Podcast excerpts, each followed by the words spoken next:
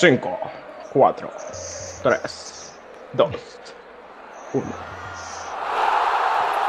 Bienvenidos a otro episodio de Box to Box. Hoy en edición sudamericana, eliminatorias principalmente. Eh, aunque bueno, ya todo el mundo sabe el dilema de la Copa América. No, y no lo vamos a conversar tanto. Pero, ¿qué más, Eddie? ¿Listo para mañana volver a ver a la Vinotinto? Nervioso. En La Paz, además. Vale, Pablo. Sí, sí, obviamente emocionado otra vez. Vuelve el fútbol de selecciones. Luego de que la ronda anterior no se pudo jugar debido al caso COVID. Pero bueno, emocionado, siempre ilusionado con la selección, con la vino tinto, esperando quizás un milagro, por así decirlo, en La Paz. Nada más hemos ganado una vez en La Paz, en la época César Farías, con un gol que fue autogol pero bueno, nos valió para ganar los primeros tres puntos en La Paz para Venezuela en una eliminatoria. Y con esa misma ilusión de que logremos otra vez una victoria ya, a ver si, si se suman tres puntos y nos acerca un poco más a Qatar 2022, ¿no? Sí, total. Mencionas a César Farías y ya, yo me meto ahí de una vez. Este, es, también inédito para los venezolanos eh, enfrentarnos a una selección eh, con un entrenador local, digamos. O sea, sí, que esté comandada por un. Que, esté comandado por un venezolano y además uno de los últimos seleccionadores. Eh, lo, decía Tomás Rincón, decía, Farías nos conoce muy bien, nosotros lo conocemos muy bien, pero nosotros vamos a enfrentarnos a Bolivia. Obviamente, eh, como diciendo que no, que el partido es contra Bolivia, pero vamos a estar claro, en la táctica, Farías sabe cómo contrarrestar prácticamente todos los jugadores de Venezuela y los jugadores de Venezuela saben las tácticas de Farías. Entonces no es un partido cualquiera, se conocen. Sí, sí, es un partido de viejos conocidos, por así decirlo.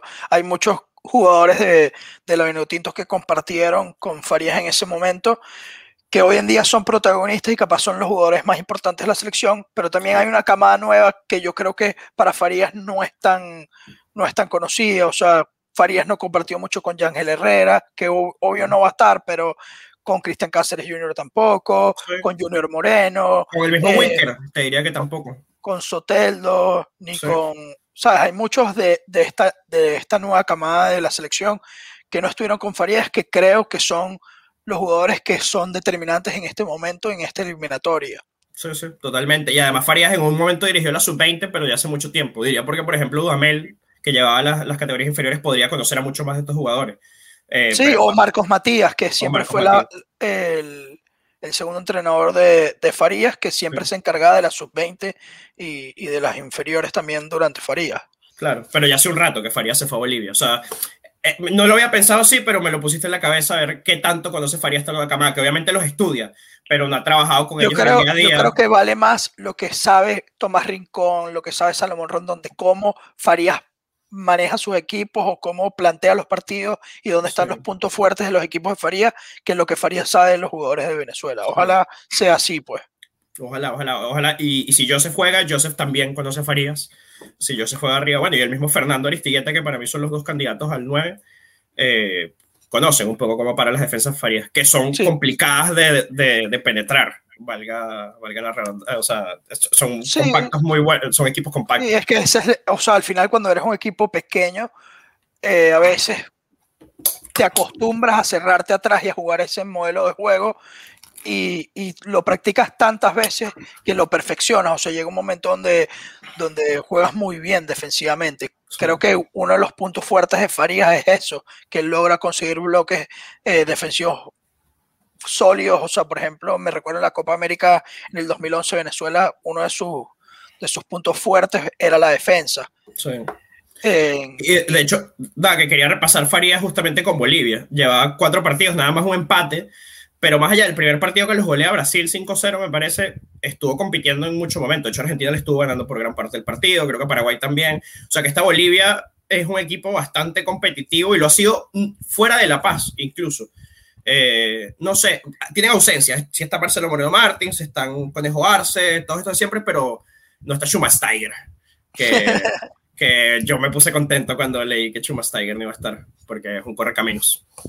Sí, bueno, hay bajas de ambos lados, esa es la verdad. O sea, no va a estar Salomón Rondón, no va a estar Yángel Herrera, y hay otro que se me escapa que tampoco va a estar. No, dos más, Jefferson eh, Sotelo. Jordan Osorio. Y Jordan Osorio. Exacto. No, es, que, es, que, para mí es la columna vertebral. Además, me acuerdo del partido en Chile, que, le, que fue el único que hemos ganado, que ha ganado Venezuela en la eliminatoria. y fue, lo resolvieron. Yangel fue el mejor del partido, compitiendo con Vidal en la mitad de la cancha. Y luego lo resuelven Soteldo con Rondón. Fue un centro de Soteldo, gol de Rondón. O sea, que, tenemos jugadores capaces, pero es que en ese partido específicamente, los tres jugadores más importantes no los vamos a tener. Sí, y me gusta pensar, Pablo, que esto es una motivación para esos jugadores que no son eh, eh, habitualmente titulares en la selección, pero que tienen un nivel muy, muy grande, que ahora es su momento de mostrar por qué están ahí. O sea, eh, al final Bolivia es un equipo que, es muy parejo a Venezuela, es un partido que se puede ganar. Sí, tenemos la, el problema de que van a jugar en la altura, que obviamente eso afecta eh, a nivel de respiratorio a los jugadores venezolanos porque no están acostumbrados a jugar ahí, pero a nivel de fútbol, de tú a tú, somos una selección que está capaz un, un, escalón por encima de Bolivia o al mismo nivel. Eh, ahora bien, te quería comentar una cosa. Estamos en una de las eliminatorias más parejas eh, de la historia. O sea, estoy seguro que es de las más competitivas eh, que hemos tenido en los últimos, no sé, 15, 20 años. Eh, tenemos a Brasil de primero con 12 puntos, luego Argentina con 10, pero luego el tercer, cuarto y quinto puesto, que para mí es la gran pelea de estas eliminatorias. ¿Quiénes van a ser los otros tres clasificados para el Mundial? Tenemos a Ecuador, Paraguay, Uruguay, Chile, Colombia y Venezuela cayéndose a, golpes por ese puesto. Y abajo de Venezuela. Sin mencionar a Perú, que Perú también va a querer meterse, y, Bolivia. Pero fue mundialista en el último, en el último mundial. Hizo un partidazo Francia. O sea, eh, estas son las eliminatorias sudamericanas. Para el que no las conozca, con todo respeto a la CONCACAF, que hoy voy a estar viendo mis partidos de eliminatoria con CACAF. Eh, Cuba contra las Islas Vírgenes. Eh, no sé, Puerto Rico contra, no recuerdo el otro, Puerto Rico, Bahamas. O sea, hay una larga diferencia, una larga, pero larga diferencia en nivel. Sí, y, y, es eso, o sea, son tres, tres puestos para, para casi seis equipos. Porque Brasil y Argentina, esa regla eliminatorias también, siempre se meten. Argentina a veces ha coqueteado con el repechaje y se ha metido en el repechaje, pero, pero siempre se mete.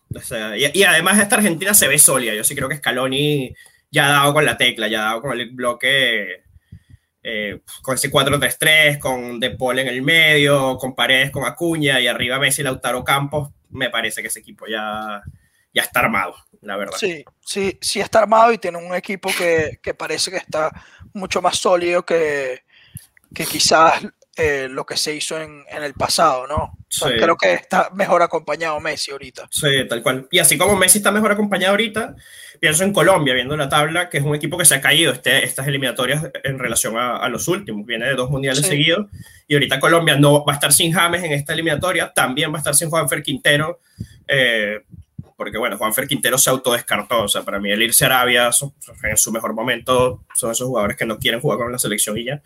Eh, entonces, Colombia tiene un equipazo, tiene grandísimos delanteros, ¿no? Santos Borrego. Grandísimos jugadores, no, la selección de Colombia es increíble. Pero dieces, vas a ver cuando veas la lista, pero ese jugador creativo que mete ese pase en el, último tercio de la cancha. Cardona, Cardona lo llamaron. Cardona, sí lo llamaron, y es verdad, y Cardona es el llamado a ocupar ese lugar, justamente. Ojalá esté, esté No, sí está, sí, sí, está, está en la convocatoria y en verdad sí, eh, eh, es, crack Dona el que, el que debería ocupar esa posición, porque Cuadrado, que a veces lo hace, también ya Cuadrado hace tiempo que, que está más reconvertido en lateral derecho. Sí. Eh, ya hace un tiempo.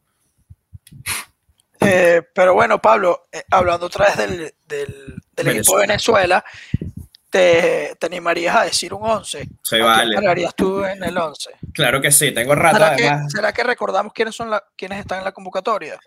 Pues, dale, pues. Eh, porteros, Wilker Fariñas, Joel Graterol, Rafael Romo. Defensas, John Chancellor, Wilker Ángel, Nahuel Ferraresi, Miquel Villanueva, Roberto Rosales, Luis Mago, Alexander González, Rolf Felcher y Johan Cumana. Johan Cumana, por cierto, del de lateral izquierdo del fútbol venezolano. Yo personalmente no lo he visto. ¿Dónde eh, juega? No recuerdo el equipo tampoco. Eh, Johan Cumana. Búscate ahí mientras yo sigo diciendo la lista. Pero por ahí leí que eh, como es una posición que siempre tenemos complicada, el lateral izquierdo, quién sabe si Johan Kumana sorprende en los entrenamientos, quién sabe si incluso debute de titular. Eh, luego el medio campo, Maurice Cova, del Táchira, que ha hecho un temporadón. Tomás Rincón, Elson Castillo del Caracas. El Caracas, por cierto, único equipo del fútbol local que ha aportado jugadores a la selección. Edson Castillo y Richard Celis. Dos jugadores que actualmente juegan en el Caracas, porque casi que toda la convocatoria bueno, Caracas. No, claro, claro, claro. el más grande de Venezuela. Pueblo Nuevo. No, mentira, que viva Pueblo Nuevo. Es muy bonito.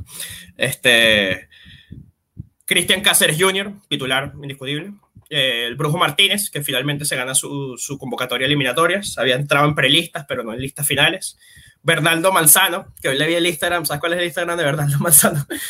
Tractor Manzano. Okay. habla muy bien de su estilo de juego. Sí, es igual de lento que un tractor. Luego John Murillo, también está jugando lateral derecho en Portugal. Eh, Darwin Machís, Matías Lacaba, Rómulo Otero, eh, Richard Celis, que ya lo mencioné, Jefferson Sabarino, Junior Moreno, Freddy Vargas de FC Dallas, que también se, se, mete en su primera convocatoria a partido oficial, y delanteros Sergio Córdoba, Fernando Aristilleta, Joseph Martínez, John Dercadis, y finalmente se quedó fuera Eric Ramírez, que le escuchó unas declaraciones que yo creo que se pudo haber ahorrado. Dos cosas, dos cosas. Eh, la primera, el equipo donde juega Johan Cumana es en Deportivo La Guaira. Deportivo La Guaira. Y el segundo es que yo no puedo creer que a esta altura de la vida la Federación Venezolana de Fútbol y su equipo de prensa comete errores como poner mal el apellido de Fernando Aristilleta cuando él lo ha corregido desde que tiene 16 años, que es Aristeguieta. Claro, claro, lo acaba Siempre lo escriben mal, o sea, siempre hay un, un, no sé, community manager, no sé ni cómo llamarlo, eh, que comete el error. Aristigueta, pero, pueden ir a Wikipedia y copiar y pegar, no es tan difícil. Pues. o simplemente aprenderte el nombre, ¿no? Es una I, coño, Aristigueta, eh, pero bueno, una, a mí me gusta mucho la convocatoria. A mí también, no, tengo grandes críticas, la verdad. Sí, o sea, quizás eso que decías, lo de Eric Ramírez, la posibilidad de Eric Ramírez, sí, sí es una pena que no esté porque todos estamos a la, a la espera de que Eric Ramírez demuestre en goles lo que, o sea, en la Vinotinto lo que está haciendo en su club. Sí. Pero. Dicho eso, yo creo que son mejores los cuatro que entraron. Yo soy muy de Eric Ramírez, soy muy fan, lo sigo mucho, pero creo que Sergio Córdoba, además que se le conoce más, viene a la sub-20, te puede jugar por la banda, está mucho más adaptado. Y Córdoba ya ha sido titular en la selección. Claro, claro, y está adaptado al grupo, todo. Córdoba, Aristilleta, que para mí tendría que ser ya el nuevo titular ahorita porque Joseph no está del todo bien. Joseph, que es indiscutible. Y John Derkais, que veo mucho la MLS y ha tenido un comienzo de temporada sensacional con Nashville. O sea, un jugador designado incluso. Eh, es de los mejores delanteros de la, de la MLS. Ahora, ahora te digo, no, he visto partidos, pero te quiero preguntar, John Derkais no está jugando como extremo por derecha. Porque lo vi una asistencia que hizo que tiró el centro por derecha como si estuviese jugando de medio derecho. No, está jugando de 9, pero es que John Derkay es un 9 habilidoso, no es un tipo, entonces se tira a la derecha, como es zurdo, se tira bastante a la derecha, abre espacios y amaga. Y, y si vi esa asistencia, eh, no sé, para, para mí John Derkay me encanta porque es un 9 muy habilidoso. Me parece que la pisa muy bien con ambas piernas, te, se puede regatear y creo que eso no lo tenemos tanto en la selección. Un 9 que te pueda hacer algo distinto dentro del área. Ah, Joseph, Joseph sí. Eh, pero quiero recordar eso, que Joseph entra, pero viene de una lesión de ligamentos de un año sin jugar. Ya ha metido gol en MLS, pero, pero todavía no está al 100%. Ajá. Vamos, vamos al, al 11. ¿A quién paras tú en Bolivia? Al 11. Yo paro a Wilker, sin ninguna duda, en el arco. Eh, luego mi dupla de centrales serían Nahuel Ferraresi con Miquel Villanueva. Ok, bueno, sigue, sí. Este, porque Miquel Villanueva, sobre todo, viene una temporada en Portugal increíble. Manuel Ferraresi también, y de jugar. Clasifica Europa League, eh, eh, Miquel Villanueva. O a previa Europa League, no estoy seguro, pero sí clasifica. Ok. Eh, Nahuel Ferraresi sí sé que, que, ha jugado más de lateral derecho durante la temporada, pero quienes lo conocemos sabemos que es central principalmente. Igual, qué bueno que está jugando lateral derecho porque te da alternativa. Eh, pero para mí ya Nahuel Ferraresi es un poco el central del futuro y sin Osorio, a mí Chancellor y Wilker Ángel me parecen muy lentos, me encantan, van muy bien por arriba, pero me parecen muy lentos para, para el dinamismo con el que se juega en Sudamérica. Eh, entonces, eso, Miquel Villanueva, eh, Nahuel Ferraresi. Por y yo jugaría lateral derecho Alexander González y Roberto Rosales a pierna cambiada, aunque sé que no es una cosa un poco impopular, pero para mí Alexander González siempre... Ok, ¿Te, gustaría si vamos línea por línea diciendo quién, quién apuesta a quién y lo discutimos? Dale, tu defensa... yo en, el arco también me voy con Fariñas porque es el titular. y viene siendo, y por más que no esté jugando en el Lens, eh, Peseiro le ha seguido dando la confianza y, se queda fijo en, el arco, a pesar de que obviamente sabemos que Graterol y Romo vienen en buen momento también, que eso es positivo porque mantiene la sana competencia dentro del arco. Luego, la defensa. Yo, o sea, a mí me gustaría que Ferraresi jugara, pero la realidad es que Ferraresi no va a ser titular. O sea, lo, lo, lo leí en El Mundo es un balón. Esto es un, una gente que está haciendo el fútbol venezolano a nivel de periodismo, lo hacen muy bien, los felicito. y ellos eh, postearon que la defensa que estaba trabajando Peseiro era con Wilker Ángel y con Chancellor de centrales. Y que la aprobó, o sea, que fue lo único, las únicas dos posiciones que no se movieron. Mm. O sea, ellos dos estuvieron en los 11 titulares durante ah. todos los entrenamientos. Lo que sí variaron fueron los laterales. Probó con Alexander González el lateral izquierdo, que me parece interesante tener a Alexander de lateral izquierdo y Roberto en su lado natural. Creo que Alexander puede también hacer un buen desempeño lateral. Alexander es muy ofensivo y esa, esa corrida por la banda, tirándose hacia su pierna hábil, que es la derecha, o sea, cerrando hacia el centro, creo que puede hacerle daño a Bolivia. Sí, la, eh, verdad, la verdad, Alexander, eso. Si juega bien a pierna cambiada, bienvenido siempre ha rendido con la selección, ojo, a pesar de que no ha tenido problemas de clubes, siempre que ha ido a la selección ha rendido. Alexander siempre estará en mi equipo, para que sepas, Pablo. O sea, yo jamás, jamás voy a, olvidar eh, verlo jugar en el Caracas Fútbol Club en la banda derecha, lateral derecho, y esa banda era su banda. Él no era lateral derecho, él era, eh, o sea, eh, hacía de todo. En la banda es, que, derecha. es que creo que es el lateral con más llegada que tenemos, fuera, fuera, o sea, de todo, de izquierda a derecha, creo que es el lateral con más gol, más llegada al área que tenemos. Eh, entonces, bueno, yo, yo me caso con eso, con Alexander González, el lateral izquierdo, y Roberto, el lateral derecho. Y bueno, después pasamos a la media. A la media. Yo voy a. Yo propongo el 4-3-3, que es el que más le dio el tribote, que siento que es el que más le dio resultado a Peseiro. Eh, ojo, tú tira tu 4-2-3-1 o lo que sea, eso es parte de las predicciones. Claro. Yo tiro mi tribote en el medio que no es lo que yo quisiera, pero sí es lo que creo que, va a ser, que, lo va a repetir, que va a ser Junior Moreno de 5, Rincón a una banda y Cristian Cáceres a la otra. O sea, ese va a ser el tribote. creo que estamos totalmente de acuerdo en, eso. No hay... Es que no hay, no hay otro. Es que no hay otro, es que esa es la cosa. O sea, eh, pudiese probar con el Brujo Martínez, pero el Brujo Martínez capaz no ha tenido el recorrido todavía eh, en ese tribote, por así decirlo, para, para uno sentirse confiado de que te va a salir bien. Sí, sí. Junior Moreno y Tomás Rincón llevan mucho tiempo trabajando juntos, ahora se le suma Cristian Cáceres que lleva varias titularidades en la selección, eh, pero si cambias mucho, partes la química que ya puede haber dentro del equipo. El, brujo roba más, además, pero Junior crea mucho más. Y yo creo que contra Bolivia vamos a tener más la pelota y, se nos va a cerrar y va, a hacer falta la creatividad. Y ojo, y además el brujo me parece un tremendo cambio para tener en la banca para cerrar un partido, por ejemplo. O sea, estás 1-0, últimos 10 minutos, metes al brujo como perro de presa en el medio campo, como se, se hacía con Arquímedes de Figuera en algún momento. Exacto. Eh, es el recambio, el recambio, natural en el medio. Pa. Tal cual, tal cual. que le da oxígeno para, para cualquiera que esté fundido el tribote. y, y, eso es algo importante. En Bolivia eso va a pasar. O sea, en Bolivia hay un desgaste físico importante, de respiración.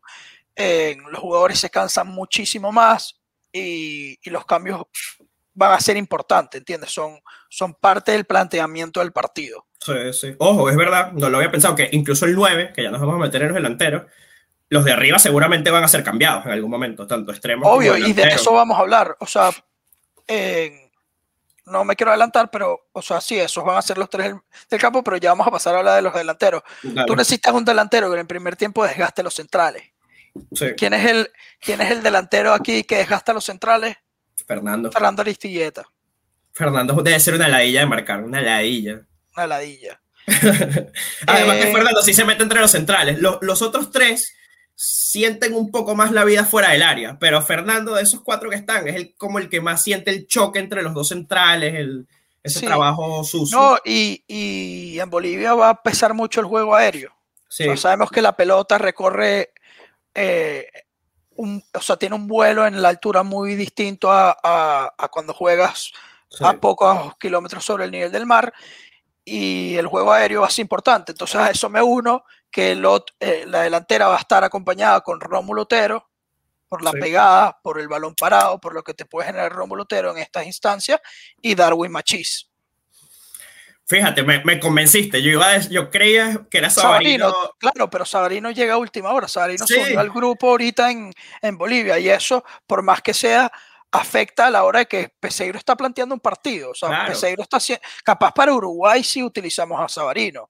De titular. Y, jugando en Caracas y tal, pero es que creo que también es muy clave lo que dices de la pelota. La pelota va mucho más rápida, los tiros libres son mucho más complicados y tener un tipo además como Otero que te mueve la pelota en cualquier lado. Imagínate Otero cobrando tiros libres en La Paz. En verdad sí, en verdad tiene que ir. Pues. Sí, o sea, yo no soy, o sea, se puede definir un partido que, que Otero, pero para este partido tiene todo el sentido del mundo que Romulo Otero sea el titular.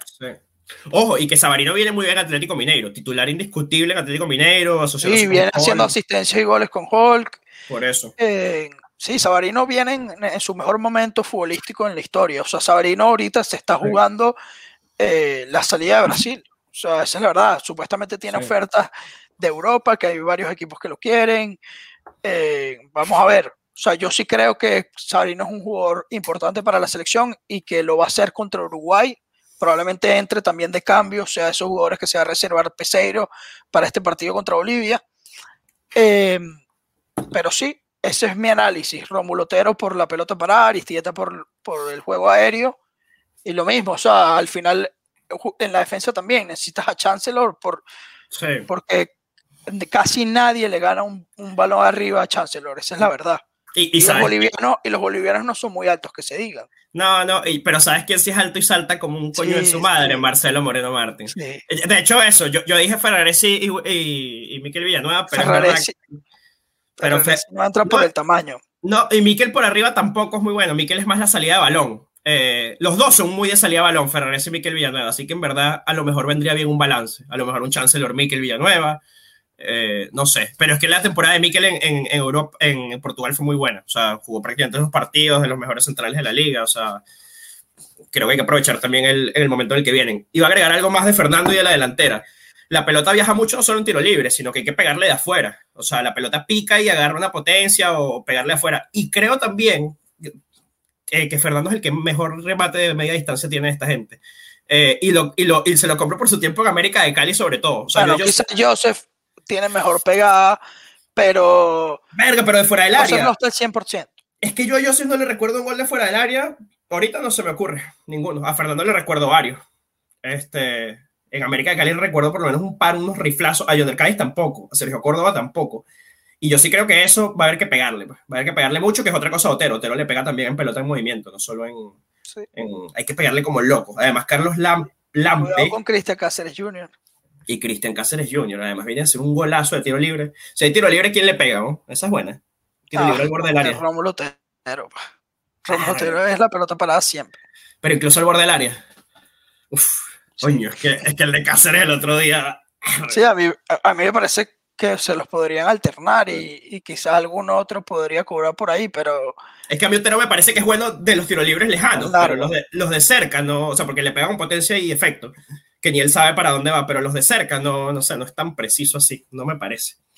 Este, Mira, para repasar ahorita que los partidos que se van a jugar esta eliminatoria, en esta primera fecha se va a jugar Bolivia, Venezuela en La Paz, Uruguay, Paraguay, Argentina, Chile, Perú, Colombia y Brasil, Ecuador.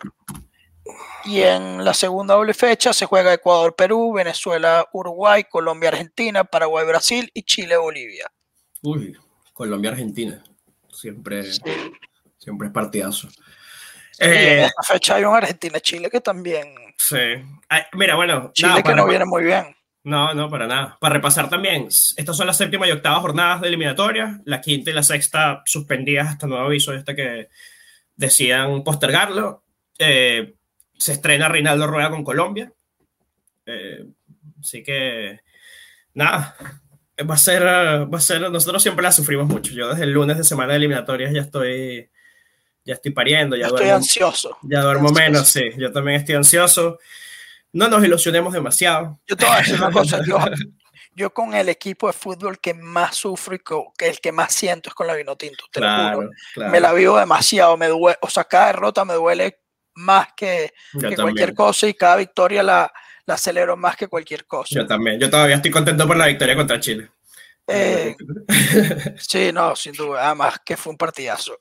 Eh, o sea, siempre se los digo a todo el mundo, hay que tener paciencia y hay que ser humildes y, ser realistas también. O sea, tenemos dos partidos súper difíciles que sacar puntos es, es un milagro. Sí. La verdad. Sí, sí, sí. Pero si queremos ir al mundial, si queremos ir al mundial, yo creo que por lo menos unos cuatro puntos tenemos que sacar esta doble fecha. O sea, ganar uno y empatar el otro. Eh, pero bueno. yo creo que si sacamos tres puntos, estamos bien. si llegamos a sacar dos puntos, estamos bien. Igual ganar uno y perder uno es mejor que empatar los dos. Eh, o sea, tres puntos, dos puntos. Así que yo firmo perder, perder uno y ganar el otro. Nada, eh, si ustedes están como nosotros realistas o están más ilusionados, igual déjenos en los comentarios a ver cuáles son sus predicciones del partido, si creen que Venezuela va a ganar en La Paz por segunda vez en su historia, a quienes ven metiéndose en las eliminatorias sudamericanas y nada, y qué piensan del desastre de la Copa América y, Brasil y las 4 Cs.